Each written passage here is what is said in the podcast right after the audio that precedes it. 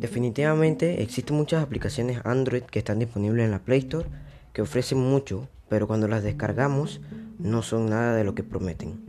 Por eso, en este podcast analizaré aplicaciones, buscaré errores, daré sus posibles soluciones y finalmente diré si son recomendables y útiles. Todo esto para mejorar su experiencia como usuario.